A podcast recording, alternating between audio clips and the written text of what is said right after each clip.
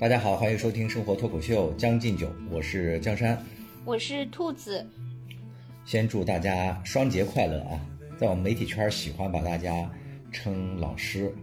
先祝兔子老师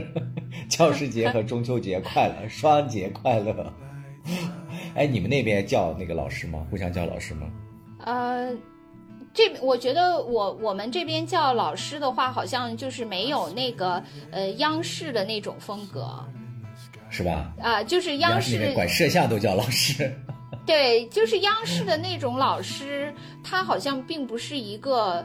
呃，怎么说，就并不是一个尊称。当然，你也不能说他不尊称，但是他确实有一种好像调侃的味道在里边，是吧？对，是的。对我，我们这边就是叫老师，就是 老师，就是当然不是啊，不是说那个学校里那个老师了，就是就是表示尊敬的意思才会叫老师。哦，嗯，你这个假期香港那边也是放假三天吗？对对对，也是的，就是呃周六周日和星期一，所以咱们星期一才没有什么，就是就是实现了那个。平躺自由，葛优躺自由而已嘛，没什么。因为这几天我和兔子其实约定了，我们说要看一部最近被大家这个风评非常热的一部电影啊，也有一些争议。当然，大部分人都是说好的，叫这个《引入尘烟》。我和兔子都分别看了一下，就这期想跟大家聊一聊这个电影本身怎么样，以及为什么会有这么多人啊说这部片子非常不错。先说那个兔子，你看了吗？看了之后感觉怎么样？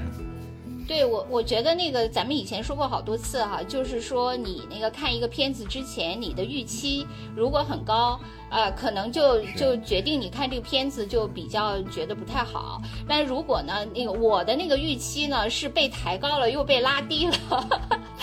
所以我是一个特别纠结的那个过程。你是被大众抬高了，然后被我拉低了，是吧？对，是这样的。对。实际上就是因为开始的时候就看到那个很多人在说嘛，就是说这部很好怎样的。然后江山呢，因为他就先于我一步就看了这个，哎，我要不先把你的这个观感先说出来哈，虽然我不会说具体的。对，然后那个有一天江山就跟我说说那个我看了这个引入尘烟了，呃，实在那个就是好像盛名之下其实难副，他感觉不是特别好。但是他后来又反省说那个是不是因为他之前期望值太高了，所以呢，呃，一旦看起来呢就会觉得有有所失望，而且呢，他甚至，呃，就是一百分，他这是只打了六十五到七十分，是吧？是的，是的，嗯。所以呢，我对，所以我呢就是被就。抬高了以后又拉低了啊！另外呢，就是还有一个视角的问题，因为呃，就是开始说好的那些人嘛，就是嗯，微博上的一些大 V 呀，或者是怎样的那些，呃，可能还是以城市出身的人居多吧。然后江山就跟我说，那个他看了以后，一个是因为他希望值太高，另外一个他就是他了解农村生活，他觉得这个描写的农村生活其实并不是非常写实的。那从这点来说呢，就是我呢，因为我确实也没有经历过真正的农村生活，那我可能只能就是从呃相对来说就是非亲历的那些视角，还是一个客体的视角来看这个片，然后就基于他刚才说的这个两点，就让我这个预期高高低低，以及还有这种视角审视，我知道我其实是不能评判它的真实性的。就至少从描写农村生活者，然后我就那个呃，抱着这两个出发点去看了，看了以后呢，我觉得我可能如果要是也打分的话，我没有江山打的那么低，就是六十五到七十，我可能就是那个七十到七十五吧，比我高十分。对，就是差不多是这种嘛，呃，然后呢，哎，那我们能快进到那个另另外一个那个。就比较好的电影嘛？啊，可以啊，我们就是今天要结合着另外一部电影一起来对比着说一下。对。然后呢，那个江山就跟我说，他说那个我呃，昨天的时候他跟我说，我们先不录，我们我要先看一下那个贾樟柯的小五。然后我呃，因为本着对大家负责呢，所以我也去看了那个贾樟柯的小五。然后看了以后呢，我确实觉得就是你一个是预期的问题，预期是你跟你自己的期望做对比，然后会对这个呃作品有一个打分。分。然后如果是作品之间一对比，那也确实就是高下立判。就是小五确实还是相对来说比较打动我的。对，我也就是，而且有很多处，呃，后来我跟江山一对呢，就是我们俩确实还是呃都很有感触。虽然说我们俩觉得小五的那个打动我们的点可能未尽相同，但是呢，我们一致认为小五其实还是比《引入尘烟》更好的一部作品。是的，呃，我先说一下，就是我为什么给这个片子打分是呃六十五到七十啊。我觉得我是分两部分来看这个《引入尘烟》的。第一大部分呢，就是我觉得这个片子的视角以及这个选材，我觉得还是挺不错的。就是它，呃，聚焦在嗯农村。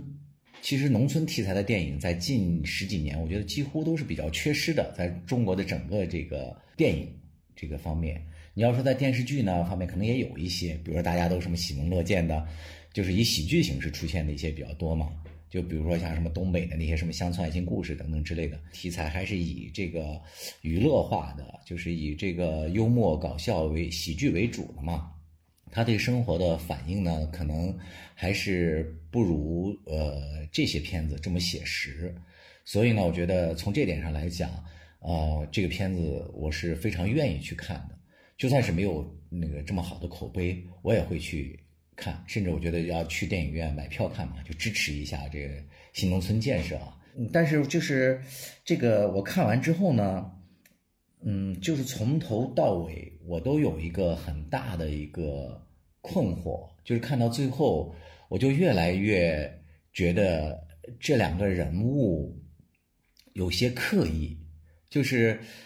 仿佛是导演的这个意图就过于先行了。就那天我又看到了那个戴锦华戴老师对李瑞军的这个访谈嘛，他就问到说你这个片子里面就想表达的一个主要的一个思想是什么？呃，当然这个呃李瑞军他原来也拍过一些呃农村题材或者一些比较边缘人物的一些电影嘛，我还看过他另外一个就是草原深处的家吧，就是和这个有点类似的，嗯，呃讲的内蒙的一个一个电影。呃，然后那个刘瑞军他倒是没有嗯刻意说他如何要表现农村的什么题材，但是他说了一句，他说其实他就觉得，嗯，在人生的旅途当中，人其实都是比较孤苦的嘛，呃，但是在这个过程当中，一旦有了一个人给了你某一种关照，两个人相依为命，或者是互相关怀的这种支撑感，是让很多人能够走完人生的这样旅途的一个很重要的一个支撑。他是从这个角度，他说他非常想拍出来这种，所以这个主人公后来那个，呃，海清演的这个呃叫曹桂英吧，他后来淹死之后，为什么那马有铁后来选择了另外一条道路？当然，这片子最后可能他到底是死是活，他没有一个交代特别清楚，但是大部分观众还是倾向于选择说他还是选择了那个啥的自杀的。呃，我对导演想表达的这一点呢，我也是理解的，但是就是说到了我想说的第二点。就是我为什么对这个片子感觉不好？我觉得不好的一个很重要的原因就是，这两个人和这这个环境它有一点点割裂。就这两个人物他的出现，呃，没有一个特别清晰的一个逻辑动力。就是他这个人是，呃，如何成长，或者说，呃，如何生存，呃，这些人物的个性是怎样的？太标签化了。就是作者要，呃，不是作者，就是导演。就要塑造说这两个是底层的，被社会所那个唾弃和要抛弃的人物，但是他们又很善良，这样的边缘人物，啊，那他们就很善良很单纯。然后为了突出他俩的善良和单纯之后呢，又把他们周遭的人物塑造的过于的反面，就几乎所有人都被集中推向了一个对立面，就你里面还有一些非常。呃，说起来比较狗血的一些剧情嘛，你比如说，呃，采血就是一直不停的把他从他身上吸血，还有一个就是后来这个桂英掉到河里之后，然后桥头做了那么多就漠然的看客，呃，等等吧，还有他这个因为这个尿失禁遭遇的这些冷冷眼嘲笑等等，就是这些东西，首先是。它在现实环境当中存不存在呢？就刚才兔子也讲了，就是我本身也是出自农村，我相信是存在的。嗯，但是它存在在到了这种程度吗？我觉得是没有的。就至少是我经历的这些呃环境。是没有到恶化到这种程度，是不是就是呃，就是说农村呃，肯定是，我觉得城市也是一样的嘛，就是有一些弱势群体都会被呃某些人嘲笑，但是并不是说会被所有所有的人抛弃，何况就农村社会应该还是一个就是呃中国传统的关系相对保留的呃好一些的地方，就更不会是这样了，是不是？是的。就是你看，首先是这个桂英，这个我觉得还多少呃有一点她的那个可能性，就是因为她从小住在窝棚，然后这个得了很多疾病，然后又尿失禁，所以被家里人所唾弃。这个我觉得是呃很很很有他的这个现实条件的。就我原来在我们节目里面也讲过，我们那里有一个残疾人，他因而因为那个呃小儿麻痹症嘛，然后就被家里人给首先抛弃，最后他也开始自我堕落了。这样的人我觉得是存在的，但是你看像马有铁，他是一个有血有有肉，然后也非常健康的这么一个劳力，他给家里做了那么多贡献，然后无端的就被家里给欺负成这种样子，然后以及欺负成这个样子之后，他整个人就是非常单薄嘛，他没有任何的反抗意识，而且他的整个的这个善良和单纯的一面又保留的这么好，而且为了塑造。我我猜啊，可能是为了塑造他们那个单纯美好的一面，然后在这两个人在一起的时候呢，两个人还说了那么多一些诗化的语言，嗯，尤其是很多人在转了很多的那个，就是什么麦子他的命运呀，什么关于那段像诗化的东西，那些都是让我，反正我是看完之后是非常跳戏的，我是看不进去，就是因为我不相信，嗯，就可能每个人的审美的那个体验是不一样的嘛。就那段，越是大家就是很多人在点评说看到哭的什么那个泪流满面或者怎样的时候，我反而是越让我抽离这部戏。嗯，我是觉得这个嗯导演的就是整个的表现的手法，我觉得是欠成熟或者说妥妥帖吧。就在我个人的这种。嗯，就是我我我觉得那个就是他说的那些麦子的那些诗化的语言，我其实呃就是可能因为我没有接触，实际没有太多的体验，就我还感觉就因为没接触过嘛，所以没觉得有那么跳戏，就还行。虽然我也没没觉得特别打动我，但是我我觉得还行吧，就是因为很多人也说嘛，就是就是说他呃这个这个男主角是一种相对来说比较平视的这个视角嘛，就无论是他的驴，他的麦子，他觉得跟他都是一样的嘛。我我你看啊，我说这么一个例子，我为什么说我感觉这个导演他比较刻意？就是他所有的这个故事的剧情的发展，就仿佛是导演说，我就想好像说，就导演确实是拥有了这样的一个造物的这样的一个权利，嗯，说要有光，然后说要有残疾，要有什么尿失禁，这个这个演员就这么出现了，然后他俩要在一起结婚就结婚了，然后呃要死一个，然后另外一个就死了。它整个的这个，就是这个故事发展，它特别缺少一种推进它往前进的一种动力，这个是让我看起来非常吃力的。还有一些细节，我觉得他安排的不是特别好，就太刻意了。你比如说那个桂英和那个谁在种菜的时候，和马有铁啊，不是种菜种麦子的时候，他铲断了一根麦苗。嗯，虽然这个细节他想表现啊，这个我也觉得有一点太那个，连一个麦子他都很那个珍惜，就那种感觉。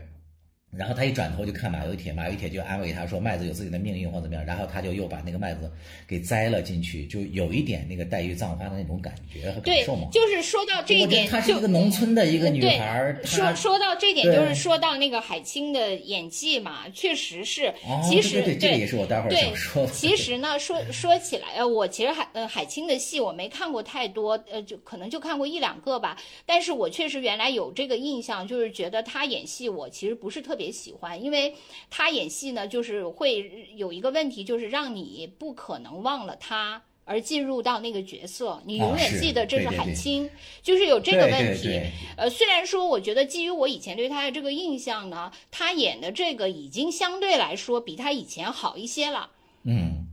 呃，就是没有那么让你一时随时，因为他原来演的都是一种形象，就是中国的那个叫什么国民儿媳嘛。是吧？都是那个城市里的那种儿媳妇那样一个统一的一个形象，就家长里短的那个。所以这次对他本人来讲是一个巨大的突破。对对对，我觉得确实是，就是说他本人没有那个那么有强烈的他本人的那个存在感，就是较之他以往，我觉得这个是进步的，对我来说。但另一方面呢，我觉得他确实就是他演的那个人呢，就是就是有点还是比较诚实，就是我比如说我带入他就是可以，但是他确实。呃，不是一个呃，你比如说呃，就是像我们之前吐槽过的，就是他虽然身体很弱，但是呢，他并不是他毕竟是从小在那这个环境里长大的，不可能对一切的这些农活就是都是这么的陌生，或者是这么的那个，就是就像他那个，比如说对一个麦苗的怜惜呀，就是到这个地步。因为我们原来上学也要学一定的那个形体表演嘛啊，嗯嗯，就那个老师讲我们那个说要观察的时候，他就说。了几个，我们那个老师就有点老嘛，嗯，然后他又说那个巩俐说上学的时候，说他每次给自己定的任务，说在那个食堂里，他要看着某一个有个性的同学，他就从那个同学一进食堂，他就紧盯着那个人，从他怎么掏饭票、打饭，坐在那儿怎么跟人说话，他就心里默默的模仿啊，所以他就老说那个巩俐在那个《秋菊打官司》里面，就是他吃饭的时候，他端着那个碗。他是那个拖着碗底嘛，然后扒拉往嘴里扒拉，就完完很很形象的一个那个农村的那个妇女的形象就出来了。但是你看这个海清在这个戏里面，她这些细节部分做，虽然她在那里面也生活了一年，但是确实是在很多细节上，我觉得做的还是，我觉得还有一个问题，就是因为其他的那些配戏的演员全部都是那个村子里的，就是群众演员嘛，嗯。他们本身就不是表演，他们是在生活。海清在，他再怎么着，他是在模仿生活。这就这两种派系之间，他确实达不到一起。在很多时候，就比如说他插着那个 那一捆草，想往那个，呃，给那个谁递的时候，往那个驴车上递的时候，就他表现的也比较刻意嘛。那个也是在网上有很多人就说他就是确实表现，而且他走路，我不是跟你说就忽快忽慢。按理说他是一个那个残疾人，他嗯不可能是吧？后来赶着驴车的时候，他又走得飞快，然后腰也没什么，我觉得好多 bug 吧，就。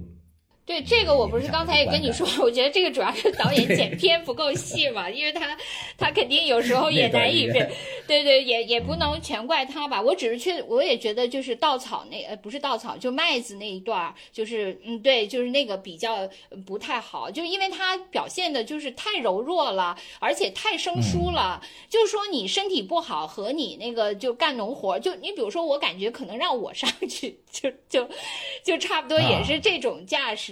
就这点儿，我觉得呃有有一点不是很真实啊，确实有这个问题。另外呢，就是他呃可能有的地方还是没法就是脱离那个演员，就是说呃镜头虽然我也没学过表演，但我就感觉啊，就比如说镜头给你特写的时候，你要在脸上做出那种相应的表情，就是让那个特写它能发挥那作用。比如说，对他们那个弄那个呃，就是开始孵鸡蛋。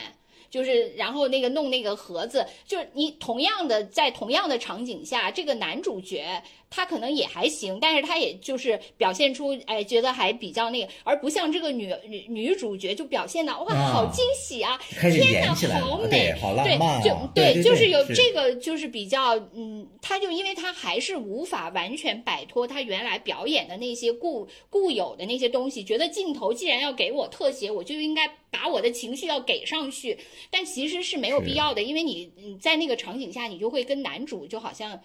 你就你太像一个小姑娘，你说，你说 她就是说她从小她她哥哥什么嫂子怎么虐待她，她也不可能没有见过什么孵小鸡啊什么这些过程吧，就不用就好像像那个第一次，这个确实嗯不是特别那个真实。你像连我这个没生活，我都有点觉得 没孵过鸡的，对对对对，我就不相信对。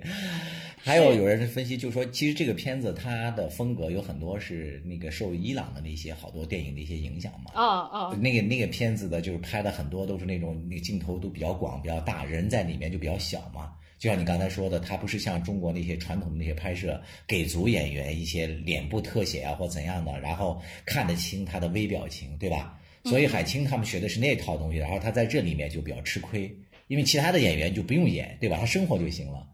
然后肢体或怎么样就可以了。然后海清他没有那套支撑的话，没有特写，再好的戏也出不来。可能吃这个亏了。对你，其实我关于这个表情的，我其实我就还想说一下，就是说第一方面，我觉得可能确实是就是专业演员的表演和那个普通人他日常生活的表情，就还是有一定的差别。就我刚才说的那一点，就是说普通人他虽然也有喜怒哀乐，但是他的这个喜怒哀乐都是一个自然流露的，他不是为了给这个镜头特写的。嗯，因此他就没有那种定格到你那儿，你一个那个充分的情绪爆发的那种瞬间，可能就没有。虽然说有的时候你也会，呃，普通人也会什么所谓的七情上面有一些那个表情，但是就跟演员的表演还是不一样。因为你演员的那个表演呢，你因为你只能通过这个表情来传递你的情绪，因为你又嗯，现在好像就是说 AI 什么等还没有到达可以把你内心的那个感觉。传递给别人的那个细微的对对对，所以你只能是通过那个就是这个表情嘛，这个呃就是专业演员，我觉得本身他确实就是跟普通人有一个区别。然后另外一点呢，我是觉得，嗯，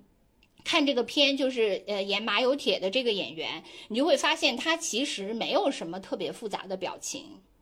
是啊，就这这个呢，也确实是符合，就是说你在生活中呃碰到的一些普通人。就大多数的普通人，就或者说那个呃，就是呃普通的中下层底层的人民，他们好像就并不是一天到晚就是都是那个那个情绪特别复杂的，特什么表情都在脸上的。当然他心里肯定有很多很多复杂的情绪。其实我看那个呃，就是引入陈烟和小五，就是一个共同的感觉，就是说你很多你每天擦身而过的那些普通人。因为他们就大家都是那个沉默着，呃，冷着一张脸就互相交错，但是实际上每个人心里都有各自的喜怒哀乐，没错，各自特别特别对，呃，各自特别在意的那些东西嘛。这个是我觉得，但是。就是你呃，就是说到这个马有铁，他的那个表情的那个呃少，就是说即使到最后，就是这个女主角已经去世了，她也没有从表情上表现出特别特别的那个哀痛。就从始至终没有那个我我感觉呢，就是说一方面除了那个呃，就是导演他本身就是他可能这个风格嘛，就是整个就是都比较收敛，是吧？就是那种就是非常就是所谓隐忍的那那那个风格，这个肯定是有一一方面。但是另一方面，我确实觉得就是说，如果人特别痛苦的时候，实际上他的呻吟也好，就是哭嚎也好，呃，他可能确实就是为了引起别人的。呃，关注，嗯，有一部分是啊，呃，对，就以前还有那种分析说，有有的时候说人的那个各种呼嚎，就是一个就是为了呃，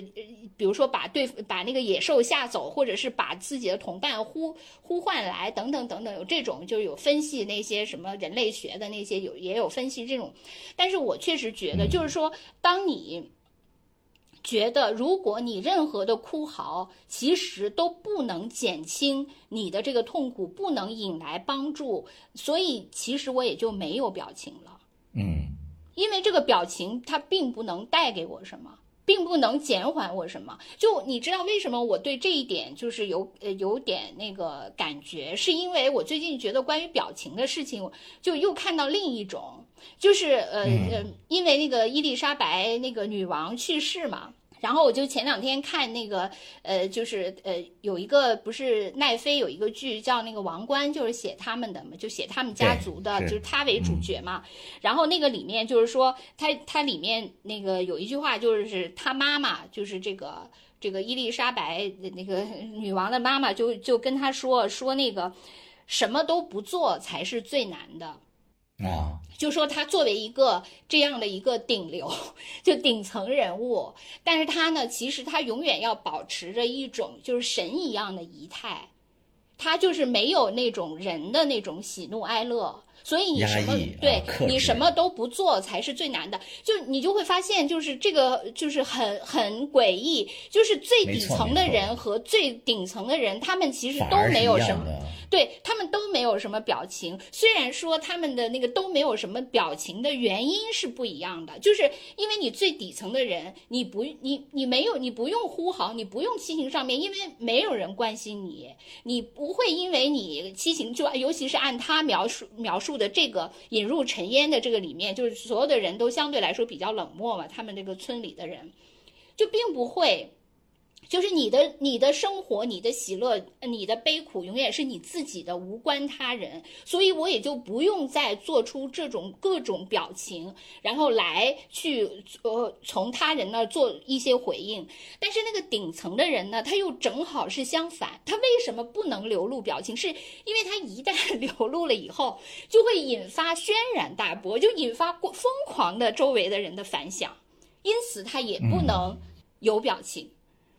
所以我就觉得这一点就是 大家都面无表情，最上面和最底下，就是这一点还挺神奇。对，就是咱们刚才也分析过，说为什么这个片子其实那个口碑还有包括票房都不错嘛。就是现在虽然已经那个下线了，但是它票房已经过亿了，就远超他们这个最初开始拍的拍摄时候的这个设想。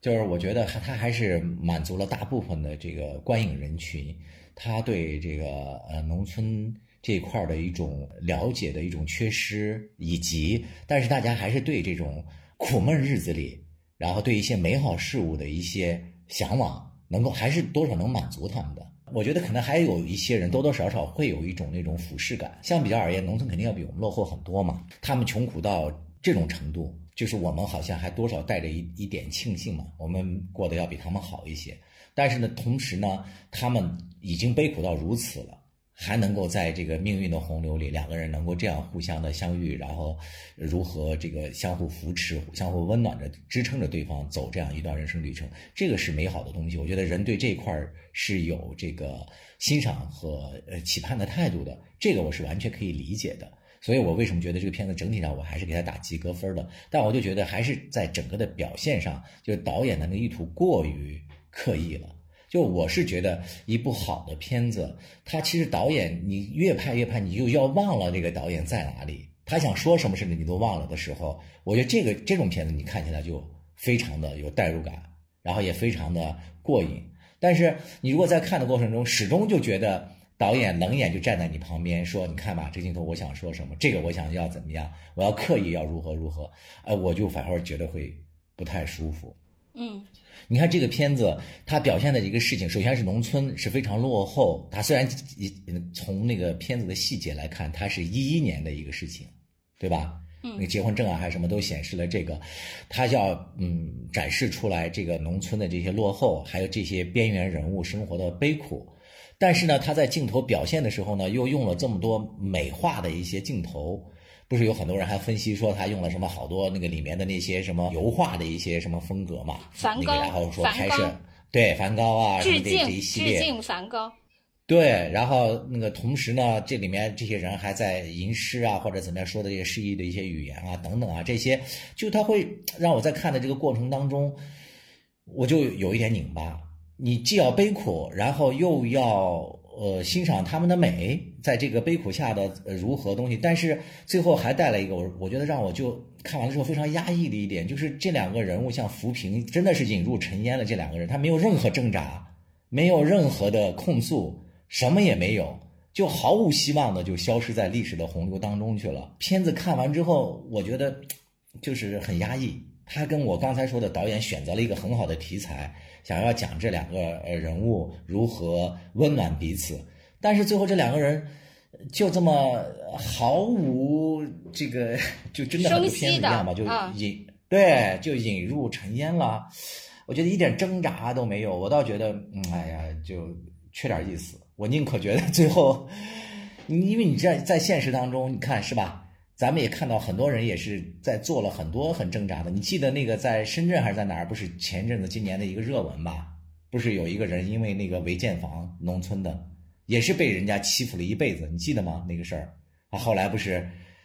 愤而那个啥了吗？跟他们那个家里的那个邻居家就产生了激烈的冲突，最后就逃到山深山里，然后被抓捕了嘛？哦，是吗？没印象这个事情，你讲一下。我记不太清具体的了，就是。嗯，他们家也是因为和那个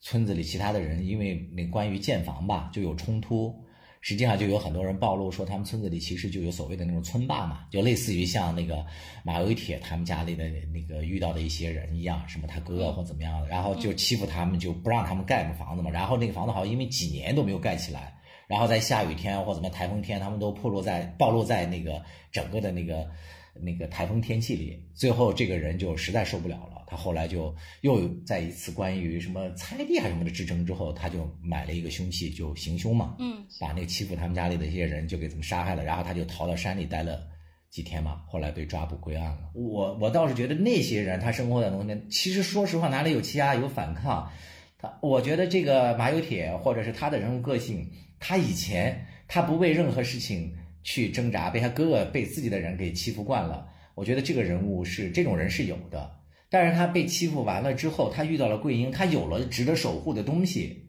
当那个还有人来欺负他们家，还那个来向他抽血或怎么样的时候，他还不懂得挣扎吗？他还不知他没有守他守护的东西的时候是可以被欺负的，有了的时候他还不懂得捍卫吗？就人性绝望到这种地步，就让我特别的。就是呃，其实就是可能像我没有生活这个，比如说他那些就是相对来说失意的话，我觉得我也没太出戏，是因为呃，我觉得他可能确实因为他常年在这个土地上，呃，他又比较跟人的接触比较少，可能他就是跟他的驴，然后还有麦子啊这些呃接触的比较多，所以他从这些视角上去思考问题，我觉得也是可以理解的。但是呢，就是。是呃，确实他们有就是把他太圣人化了，这个这一面，啊，就是确实像你就是刻意嘛，就导演比较刻意，嗯，对，就是包括那个他抽血这件事情，就是他呢，呃，完全就是，其实我觉得这个你且不说，就是很多人说那个中国农民啊，就是有非常那个就是呃狡黠的一面等等的，这个就这个先不说吧。那我呃就是。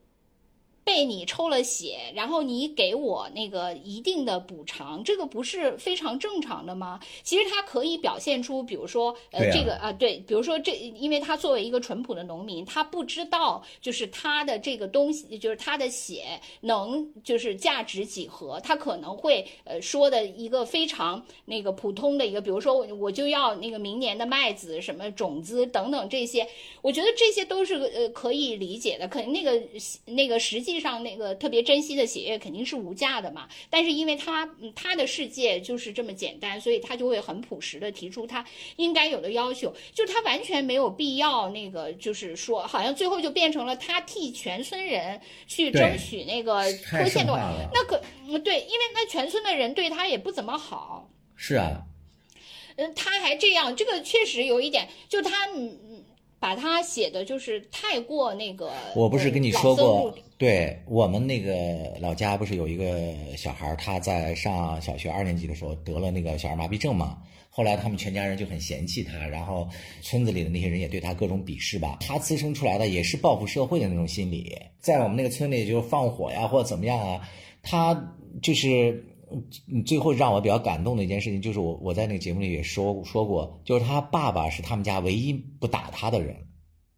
然后后来他爸爸生病得了那个癌症之后，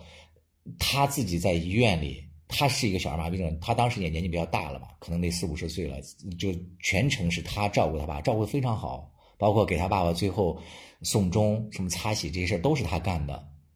然后而且一提到他爸爸的时候，在街上遇到他。嗯，这个被社会就是这种侮辱和被那个毒打的人，那就哭得泣不成声。但是他的反抗的心理是有的。就如果他一个人被这个社会歧视和毒打，然后他还变成了一个圣人，就这个人他就是一个纸片人，他不是有血有肉的一个很立体的一个人。他的思想、他的动力、他往前迈进的每一步，他都说服不了。从农村出来的人，我见过太多这种阴暗面或怎么样的话，我觉得社会的阴暗、农村的落后，它滋生出来的不是这种诗意的语言，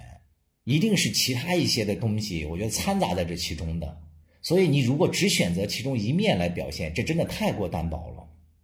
我还跟你讲过另外一个事儿，就我们那边不是有好多移民，就是其实就是从这个甘肃移那个张掖这块移过去的。大概演的时间也和这个片子差不多，就十几年前。因为当时的时候，就我们那边好多兵团的人都走了嘛，就都回内地了，然后就出现了用人荒边境，然后就从甘肃啊一些地方啊，包括河南。完了，你又那个像那个地域黑的没有没有，就移民的一些人过去，其中有两户人家给我印象很深，有一户人家就是跟我们家在呃很近，就是邻居。那个小孩他爸爸那个他叫那个那个那个小孩那个甘肃人发音发不准嘛，他就叫大龙，但是他爸爸老把他叫成那个大轮子，我们所以就管他叫大轮子，像车轮一样嘛。那小孩经常跑到我们家去，就说叫我们说。叫我爸，叫什么出去，说爷爷快去我们家，说我爸要把我妈打死了。然后去他家就看他妈满脸是血，就在农村啊，在那确实他有这种落后的这个那个环境或怎么样。还有另外一户人家，那个女的在家里面那个干活，她老公到地里去干活，干了一天回回来之后，他们家里没有开水了，没有开水之后，这个男的就暴打这个女的，就毒打。就甘肃那个地方，他一直就有毒打女性的这样的一个陋习，在很多农村。然后那个女的被打得太狠了，然后她晚上呢就。自杀了，服毒自杀了。然后隔了两三天，他们老家来人之后，这个女的身上就是青一块紫一块嗯，就是被社会毒打的那些农村人，他心里头滋生的东西，你说有没有马油马油铁这种诗意化的语言或怎样的东西？我觉得可能是有的。但是你如果只表现这一类东西，把那些恶的一面和什么的一面给都隐藏起来，我觉得看的。对，其实就是因为他后来他这个里面确实就是呃很很美的东西，然后以及那个很残酷的东西都交织在一起，但是交织在一起的时候，其实才更让这个人物应该充满了张力嘛。对，因为他曾经的生生活是这么美好，然后最后的结果又是这么的，可是呢，他把这一切呢，就是都就是以那个平静来那个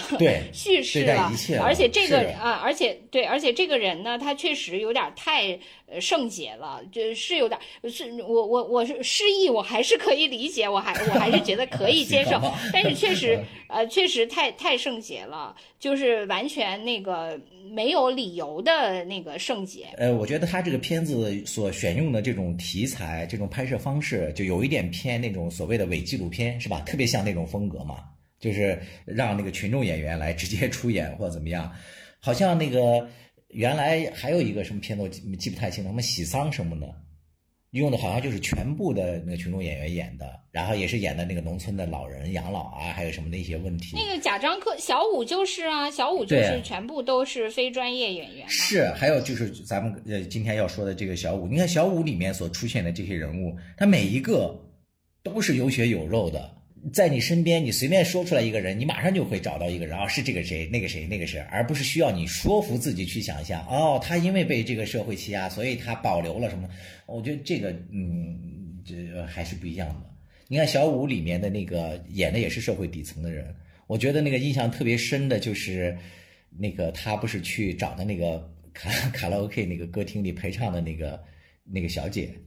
胡美美，那个对。那个、那个、那个小姐，其实她也有一个歌星梦嘛，是吧？也想那个成名或者怎么样，特别符合那个时代。我身边的好多我的中学同学，真的是那样，就想想当明星。我这我看到那段的时候，就马上一下子想到好几个我身边的那个长得还不错的女同学，就回到内地上了一些那个边边角角的一些音乐学院，最后也都没有唱出来那些。就她真的是一个时代的一个缩影。其实说起那个小五来，我我就是还是挺呃看了还还挺高兴的，因为我以前是觉得我不能理解那个贾樟柯。啊，就因为我只看过那个《三峡好人》嘛，就我是叫《三峡好人》吧。我其实我当时看完就完全无感，就是因为我看到有人说那个引入尘烟的时候也有这种说法，就是说说引入尘烟的那个镜头都特别慢嘛。然后说有一个那个呃，说他看到这个男主角在那个呃掰玉米，在玉米地里掰玉米，然后呢他呢那个就走神儿了，然后还回了几条那个微信，然后之后回来看他还。在掰玉米，啊，啊，就是会有这个。我以前其实我都有点不太记得了，就看贾樟柯的那个《三峡好人》。其实当时我对那个他那个里面就是这个人物的，就就是赵叫赵啥来着？对，赵涛，他他赵涛是吧？是叫赵涛吧？就他的很多嗯行为，我对我都不知道是在呃干嘛，就是完全 get 不到那个意思，所以我就觉得，哎，贾樟柯这种太那个，就在我看来，因为你不能理解嘛，不能共鸣，所以你就会觉得这都什么呀？说的好像就是为文艺而文艺，文艺了半天，至少我我没闻出来啥意，就有这个问题。但是呢，我我觉得看小五，可能一个是这个是贾樟柯比较早年的，确实，我觉得很多导演都是就是出道即早期的，没错没错，早期对，因为他。那个时候就包括，其实你比如说，我记我记得我以前也说过，就余华，我我其实最喜欢的是那个在细雨中呼喊嘛，而不是后来的什么活着那些。是，因为那个时候你是有一个那个最，就是你对生活最那个真实的一个体认。没有任何，就是相对来说是没有那些匠气的，你也没有太多的考虑到，哎，如果我这样写，是不是呃读者会反应更好，观众会更嗨，或者他们更哭，或者他们更笑，你是不会想这些的，你只是会一股脑把你自己当时的体认写进去，所以我觉得反而是最好的。就是小五，我也感觉是这样的，就是他可能是第一次贾樟柯比较完整的用他的那一套方法，就是呈现的。一个那个片，所以就是感觉，我觉得是让我刷新了对那个呃贾樟柯的认知。我觉得他确实还是一个呃，就是呃很有挺有价值呃，对对对，是挺好的。然后那个另外就是说看这个剧的时候，我觉得呃，就这个片的时候，我确实也能回忆起，就是我自己的那个当时的那个生活，因为可能就比比如说，因为我们。比如说，在比他大一些的城市里，可能我们在更早的时候就经历了他的他这个片子应该是九七年九八年嘛，那可能那时候我们比如说在八十年代末，可能就经历了就是它里面描写的那种场景，因为那个城市发展的阶段不一样嘛，所以它那个里面的就是它其实最唤起人的是那种就是呃街头放的那些流行歌曲嘛。你肯定经历过那个时代，就是那些呃那些流行歌曲满街放，用劣质的音箱放出来以后，就是你一下就会能回忆进入到那个场景。其实确实是我我常常感觉吧，视觉其实恰恰是最不能最不容易，就是真的把你带进去，反而是就是听觉和嗅觉还有嗅觉嗅觉，对，嗯，对，是的，是的。实际上是一下就可以把你投掷到那个空间里去，反而那个视觉就是你总是带入的比较慢。就他这个是非常典型的，就是通过这个那个声音嘛，就把你带到那个场景里，就你一下就换，就是想起了你可能所处的八十年代，你在那个那个城市，中国那个发展阶段的那种感觉。然后你说到这一点啊，我就跟你讲，对，我我就插一句，就是我觉得那个呃，引入尘烟这点，就是在细节这个。这个唤起共鸣这点做的也不是特别好的，就是在于他这些细节方面，他导演的刻意，我觉得掩饰了好多东西，或者说掩盖掉了。你比如说他们在农村生活，他们喂鸡或什么，他们生活的环境，你看起来还始终都是有点充满了那种诗意化的美的，养的鸡什么的那些什么鸡粪呐，那些农村的肮脏那个阿杂之地啊，都基本上没有呈现，就被某一种某学给那个牺牲了。这个也这个也是比较遗憾的。呃，因为它也是艺术嘛，就那个是吧？啊，就是有这个问题。对，呃，就是相对来说，就是这点上，那个小五他绝对就是原汁呈现的，对，就是那种呃那种街道的那种破落陈旧，然后街上的那种脏乱，各种小广告，到处各种喷的字什么，就是这些细节嘛，我觉得肯定是就曾经的那个中国人，只要不是呃零零后或者九五后，肯定都有类似的这些记忆嘛，对。是对，所以我觉得这个就是呃，确实是就是他通过那个唤起你当年曾经的那个感觉，我觉得是特别真实的。然后另外一个，我觉得他对那个，其实我我对这个片就是最打动我的，就是他对那些声音的运用，就是那些歌曲啊那些的运用运用，真的是最打动我的。啊，就是那就还有一个就是说他那个有那个心语那首歌嘛。就是杨钰莹那个《心语》那首歌，其实呢，那个歌本身就是大家可以说它是一个很俗很俗的当年大街小巷的那些流行歌曲，但是呢，就是它为什么就在这个里面特别好，是因为就当时那个男那个男主角就是小五嘛，他因为他已经爱上了这个这个胡梅梅这个。这个女孩，所以他其实是满心的那个爱情的那个心意的。所以在那种情况下，就是听那首歌，就那首歌，他能 long 在一个。呃，沉浸在爱情中的人听来，他唤起的那种感觉，就你一下就可以代入。因为以前我我记得我有一个呃同学，他就跟我说过，他说他呃有一个那个习惯，就是他因为他特别容易一一会儿爱上了 A，一会儿又爱上了 B，就非常容易啊很容易爱上别人。对，很容易爱上，很容易就是荷尔蒙就突然又被刺激出来。然后他说他每次就是又重新爱上一个新的人的时候，他特别喜欢做的一件事情是。是他坐在公交车上，漫无目的的从就随便上，然后一直坐到终点，再坐回来。嗯，就是在那个过程，因因为他那个心里都是保障的那个爱情和那个呃什么各种多巴胺，他那个时候就是需要在那样的一个就是呃缓慢移动的那个那个公交车上，然后呃不停的去回味和那个释放他的那种感情，就是一个人。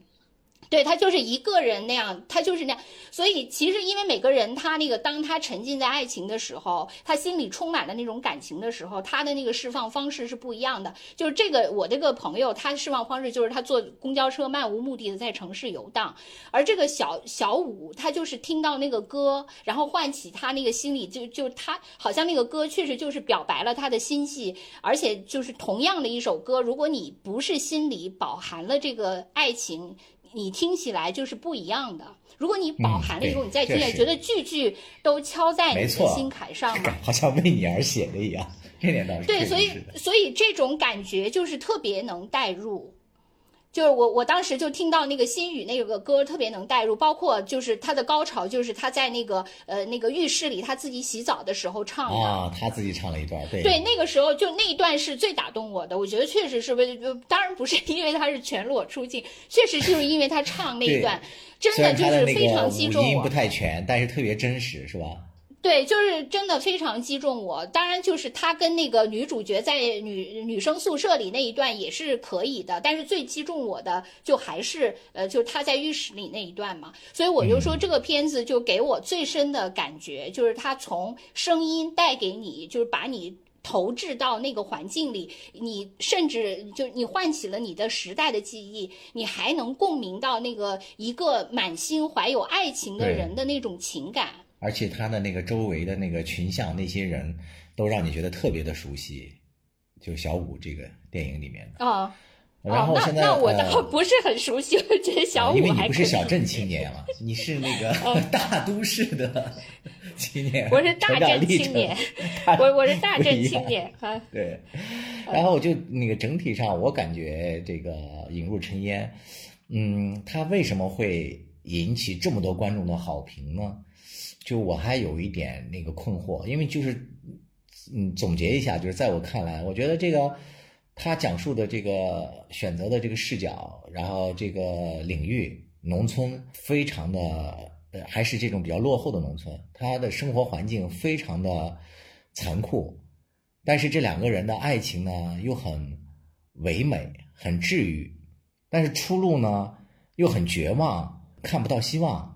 整体上，他讲的东西非常多，所以你看完之后，你就很压抑，觉得很拧巴。就我，我会觉得很拧巴。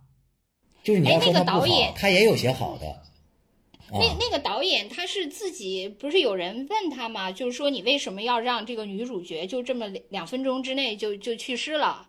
就为什么要写这个？但是他当时他的回答是因为他就是好像把那个生死都看成一个特别自然的过程。就他的回答虽然不是原话，但是就是这个意思，就是说他呃觉得这是一个就是好像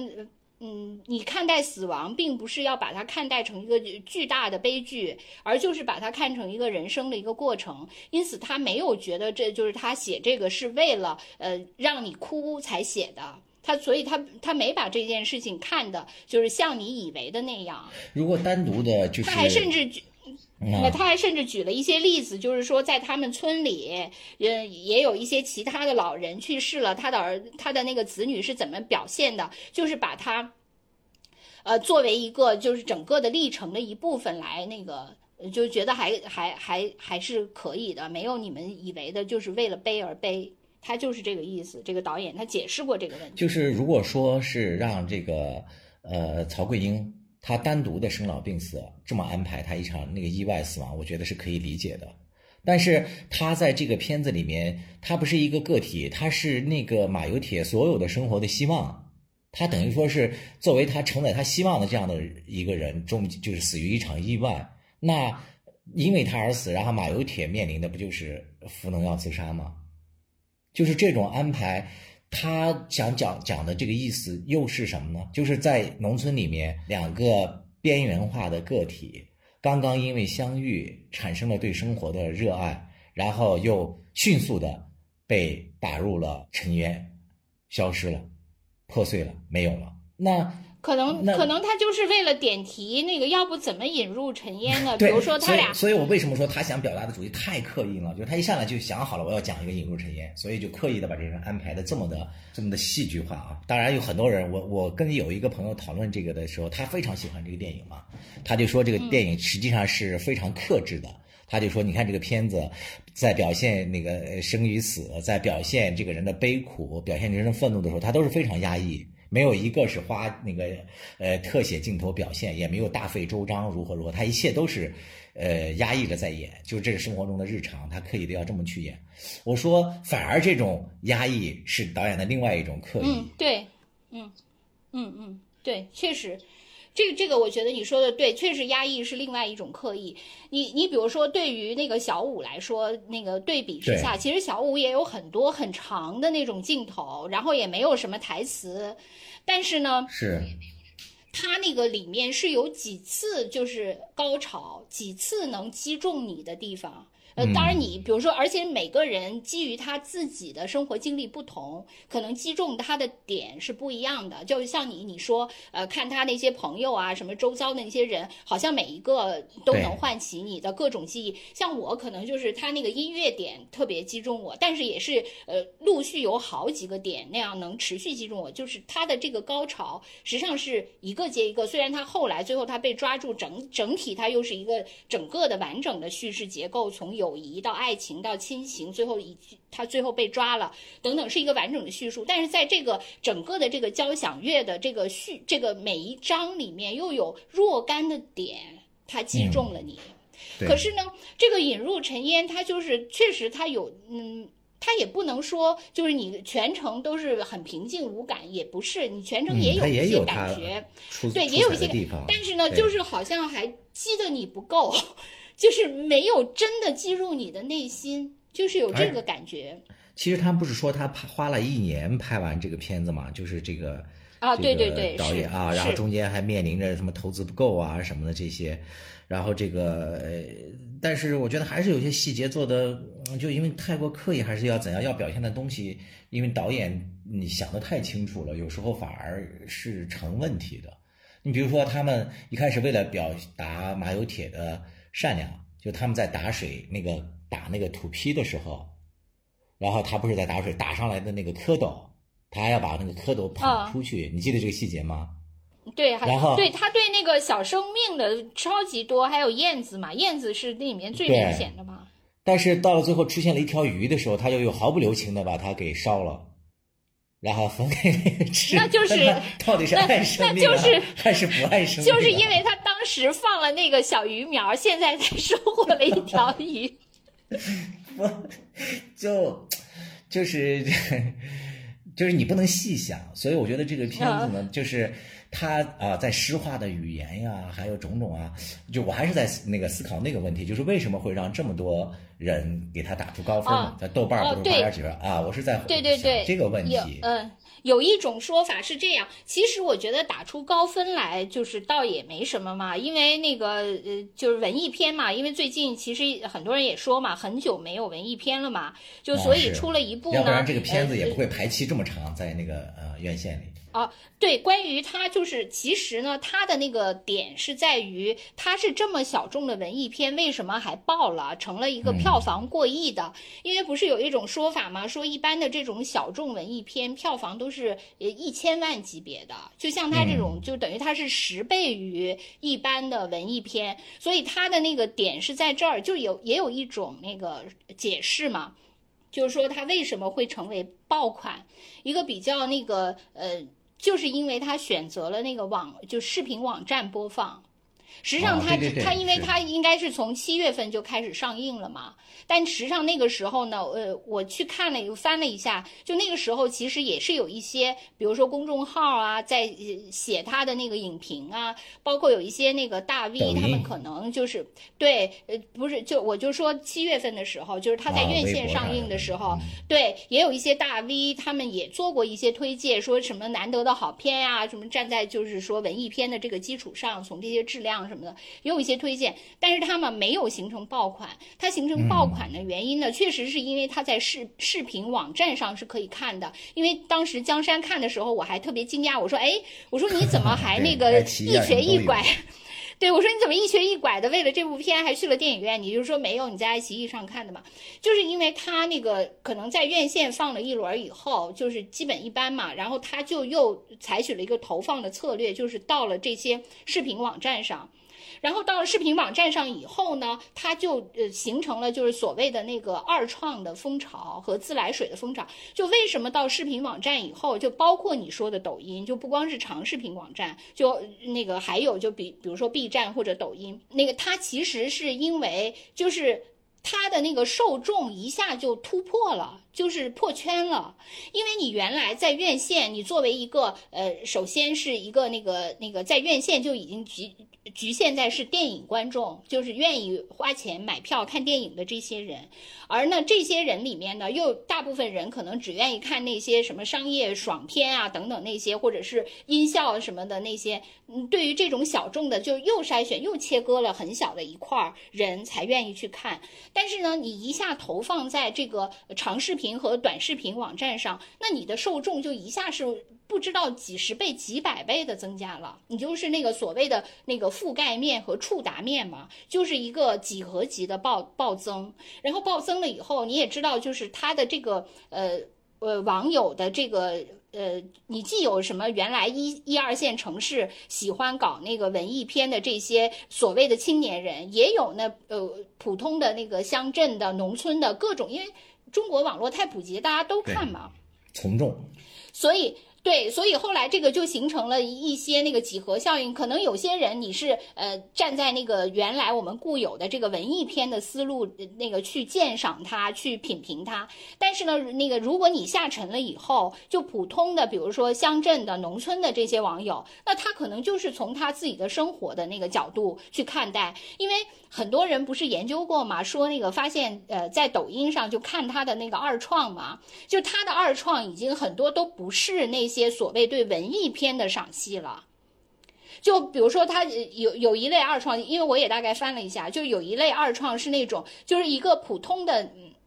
那种，但是它受众面很高的，就是非常自然的在呃呃状态下，在在就好像瞎聊天似的，在评论那个某些东西，不是经常有那某大叔什么某某那个什么大爷的在那儿，就他确实有一类人就是这样，然后呃以一个相对来说很情绪化的一些输出，比如说对贫穷啊、对社会啊、不公啊什么的，呃他不是那个我我看到有一个人说那个他更呃看完了以后他更恨那个有些那个教授说。呃，要那个让农村农民进城买房，简直是那个这些人就是简直就是丧尽天良等等等等，就是他通过 对他通过这些片子，就是把他那个呃宣泄一些对那个社会情绪嘛，就这种类的，就是肯定是他能够契合进来的点就行。并不是对对他的这种再传播，就是他，因为他宣泄到一些情绪，这是一类；还有一类呢，就就完全就是有点那个抖音快手化了。比如说，他会把那个就完全已经丧失了他那个原来作品的那个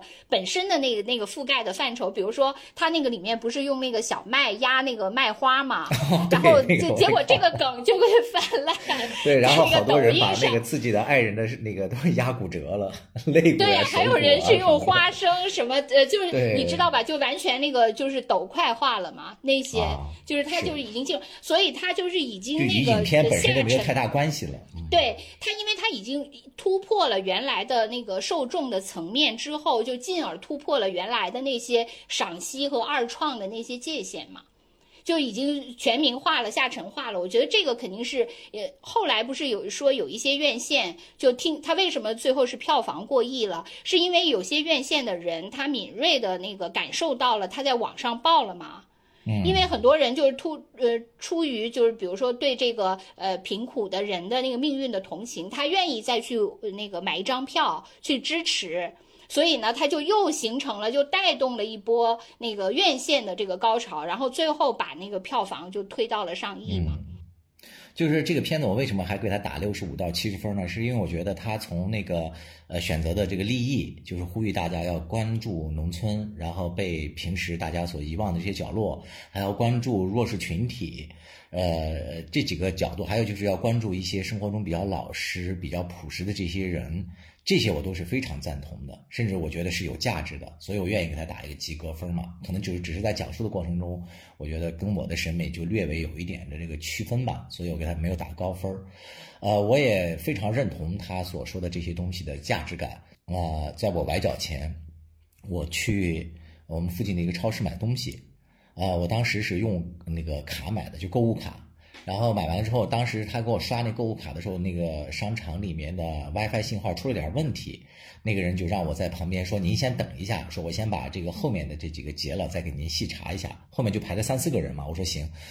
然后就仅排在我身后的一个人呢，呃，我就观察了，他是一个呃七十多岁，可能八十左右的吧，那么一个老大爷，但是精神还挺矍铄的。他那个买了。几包豆子，像绿豆啊、红豆啊什么的，收银员给他结算了一下，大概二十多块钱。然后他就从一个收拾的非常整齐的那个包里拿出来一张卡，然后那个收银员就很诧异的问说：“这是那个老年卡？”他说：“对。”他说：“这里面有钱吗？”那个人说：“可以，有钱的。”然后那个人就刷了一下说：“没钱了。”然后那个那个大爷说：“哦，是吗？”他就然后又先后掏出了四五张卡，都没有钱。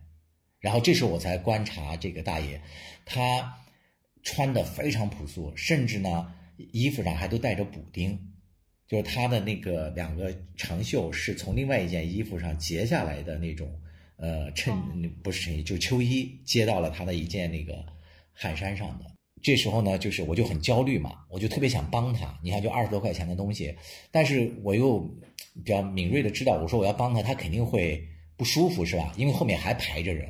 嗯，会那个伤及他的自尊。这时候他后面排的一个大姐，大概五十岁左右，她就说：“你哎呀，我给他结了。”说您您别那个啥了。但是他说的声音特别大，嗯，然后那个大爷就听到了，那大爷赶紧摆手说：“哦，不要不要。”这时候我就跟，这时候已经有人要出现了，我觉得也无所谓了嘛，我就赶紧跟那个服务员说：“我说，哎，你赶紧给我查一下卡吧。”我说我着急，然后我就小声给那个服务员说：“我说你就把他的钱算到我这里面就行了。”结果那个收银员呢，又特别大声的跟那个大爷就说 说，哎，这先生要给您结，说要干不干脆就叫他结了吧。然后那个大爷一下反应过来了，他就马上觉得就是第一反应就是他的那个自尊受到了那个挑战嘛，尊严。他马上就大声的对我说不用，但是他可能又觉得这声喊完了之后他觉得不好，他就说啊，那我他说我给您添麻烦了，他说这东西我就不要了，他就给那个收银员鞠了一躬。然后他又转过身来，又对我说：“谢谢您。”然后又给我鞠了一躬。哦，我当时就觉得特别的难受，因为他的年龄啊，还包括他的那种那个表现，我的难受就在于，第一就是因为像咱们看到这种事，心里头都会有所触动嘛，是吧？不忍。嗯。第二点就是我觉得我和那个大姐都伤害到了他的自尊。嗯。嗯，但是还有一个很重要的一点就是，你那你怎么能帮助到他呢？是吧？在那个时候。我的脑子里就当时我就感觉像石化在那儿一样，就是感受非常非常的糟糕。然后那个大爷就一转身，他就昂首的那个踏步的就走了，就特别像一个那个 抗战的那种老战士，你知道吗？就那种那个状态。哎，那幕就是也在我心中留特别啊。我听完你这个，我就是觉得，哎呀，就是这个才是一种那个引入尘烟。然后另外，另外我就觉得，就是这个也是一个典型的那个教训，就是中国人说话太大声了，真的不要这样。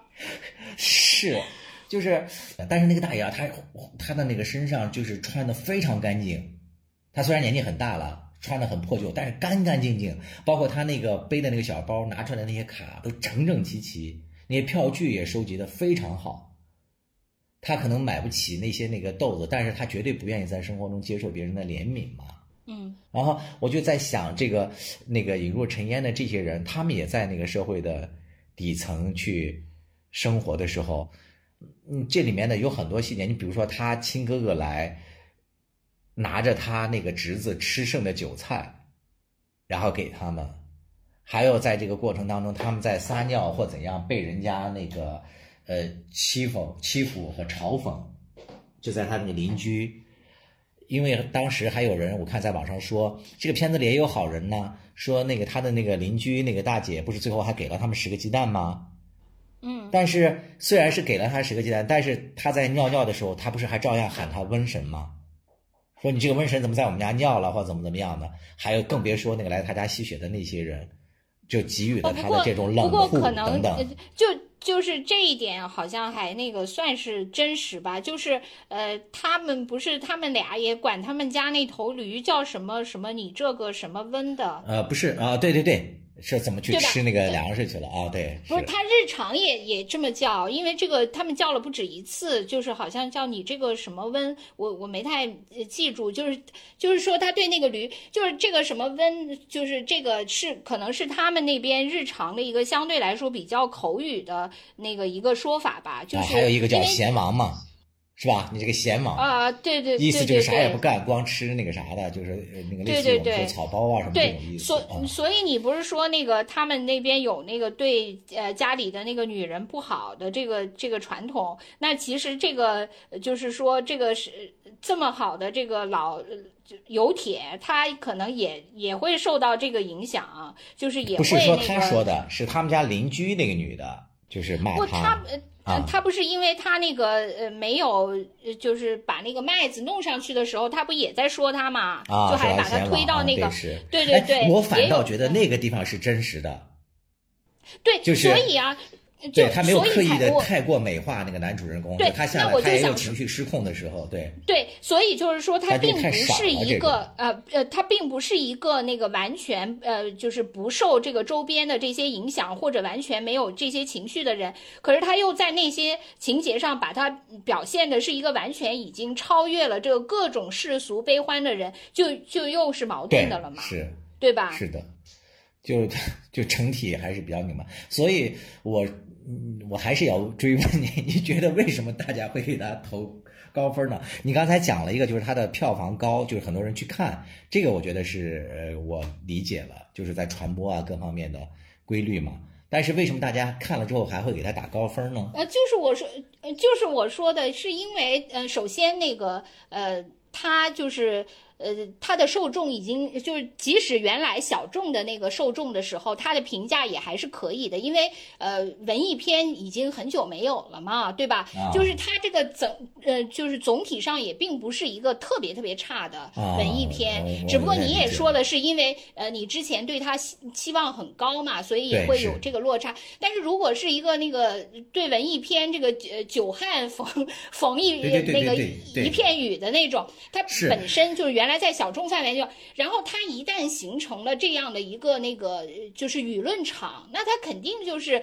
这你还不知道这个舆论场不是从来都是一个这个马太效应的吗？如果一旦好，大家就完全一定要把它捧上天，然后直到捧到高到一定程度，大家又让它那个落到地上嘛。然后如若是不好，那嗯，比如说你喜欢李易峰 我妈呀，我哎呀，心情一下子一下子那个。落到那个几点了？当了。其实我本来今天还想问一下顶流。对我本来还想问一下你这个，就就最后可以问一下吧。就我 我我再说，我我再那个就是补充一下你说的，确实是我觉得我看了那个这两个，就像我刚开始说的，我觉得你很多那个平时擦身而过的人，呃，对对你来说，就是你们互相之间可能对对方来说都是一个呃。简单的那么一个存在，你根本不知道他有呃什么喜怒哀乐，你自己肯定是有自己的喜怒哀乐，冷暖自知了嘛。但是看了这两部片子，你就会觉得，哎呀，这些人他其实内心是有这么丰富的，有各种各样的在意。你尤其是小五，因为小五刚出场的时候，他是在那个等一个长途车嘛。那个时候你就看这个，而且他上去以后他又不买票，然后之后就马上去偷偷人家东西，然后还自称是警察等等，你就会觉得这个人好像就是一个坏人嘛。然后那个完全你你也不会觉得他是立体的，对，是真实的。对你你当时就会觉得，哎，这个人就是一个坏人，然后就是一个小流氓，呃，他肯定就是也很世故、很油滑。可是你在这个片子的过程中，你会发现，哇，他其实有好多好多特别特别在意的东西，他的朋友，他爱的人，呃，包括呃呃，他父母什么的，亲情、爱情，等于说他这三个最后纷纷都幻灭了嘛。对，而且他自己也有一些，就是很，就比如说他，呃呃，最开始跟那个胡梅梅第一次在那个呃卡拉 OK 里唱唱歌的时候，然后那个胡梅梅让他唱的时候，他就说他呃不会唱，就是你第一次看到这个小五流露出特别羞涩的那个表情，嗯。然后包括那个他就是很多嘛，就是比如说呃很多人都提到，就胡梅梅说，哎呀，我今天不应该穿高跟鞋，你看那个你比我矮，然后他就马上跳到那个马马路那个便道上嘛，对，就是他这种就是有有这种小孩儿的那那种性格的。天真的一面。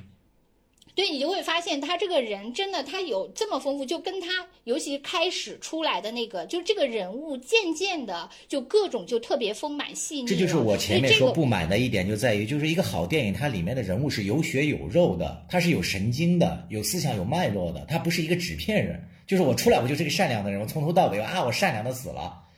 就 这个就 就是我觉得就是表现那个欠点意思的。嗯。对，呃呃，哎，咱们这个关于这个什么还有要说的吗？没有要说的了。你最后是要问我什么李易峰是吗？其实我本来今天特别 想那个问一下，就是因为因为像那个江山这样的一个呃男性，终于也感受到了 很多女性粉丝，不是很很多女性粉丝都经历过的偶像塌房啊 等等的这种经历。因为这是一般男性都很难体会到的，因为追星的这个，李易峰可不是我偶像，我就是他觉得他长得还挺帅的，还挺不错的而已。我。我特别那个气愤，因为江山其实是一个很温柔的人嘛，呃，就包括他对我平时也很温柔。可是呢，那天那个李易峰开始就是出现这个网上的就八卦还没有呃，就是通告还没有出来的时候，然后那个我跟江山就在议论这个事情嘛，然后我说可能李易峰要他，然后那个我说不过没关系，我说他反正长得也不好看，你不用太难过。然后江山就说什么我就是觉得她美，就是美。哇！当时我我真的我都震惊了，我就想，哎，这么温柔的江山，竟然为了一个李易峰这样对我。没有，哎呀，我对他塌房这件事儿，哎呀，哎，我突然想到了马友铁的那个台词：“ 被风刮来刮去，麦子能说个啥？”被被夏天的镰刀割去，麦子能说个啥？你这会儿又不觉得这诗矫情了？对，你又不出戏了，你还入戏了？对，适合我们粉丝用这个。李易峰被那个啥啃了，我们能说个啥？只能。可是他一点也不冤呀！是是是，他一点也不冤呀！对对，因为我觉得他原来演的一些电影啊，还各方面，我觉得李易峰还有一点那种哎君子那个温润如玉的那种感觉嘛，觉得还挺啊哪儿有啊？我原来觉得还挺符合中国对那种那个什么那个青年男子的那种审美标准，我觉得从欣赏的角度还是不错的。但是没想到啊，还喜欢了那么多年。啊，你你原来是喜欢了好多年，才最近才向我承认，我怎么以为你是最近才？并没有，我以前每次都跟你说过，你只是不见不不留意，太不关心我了。我们这都是边缘人。因为我本来都以为江山今天都没有心情跟我录节目了啊，因为昨天遭受了巨大的那个精神损失。没事儿，我现在觉得另外一个人也挺好的，我已经培养了新的 麦子。这个谁就让他引入尘烟吧我还蛮新的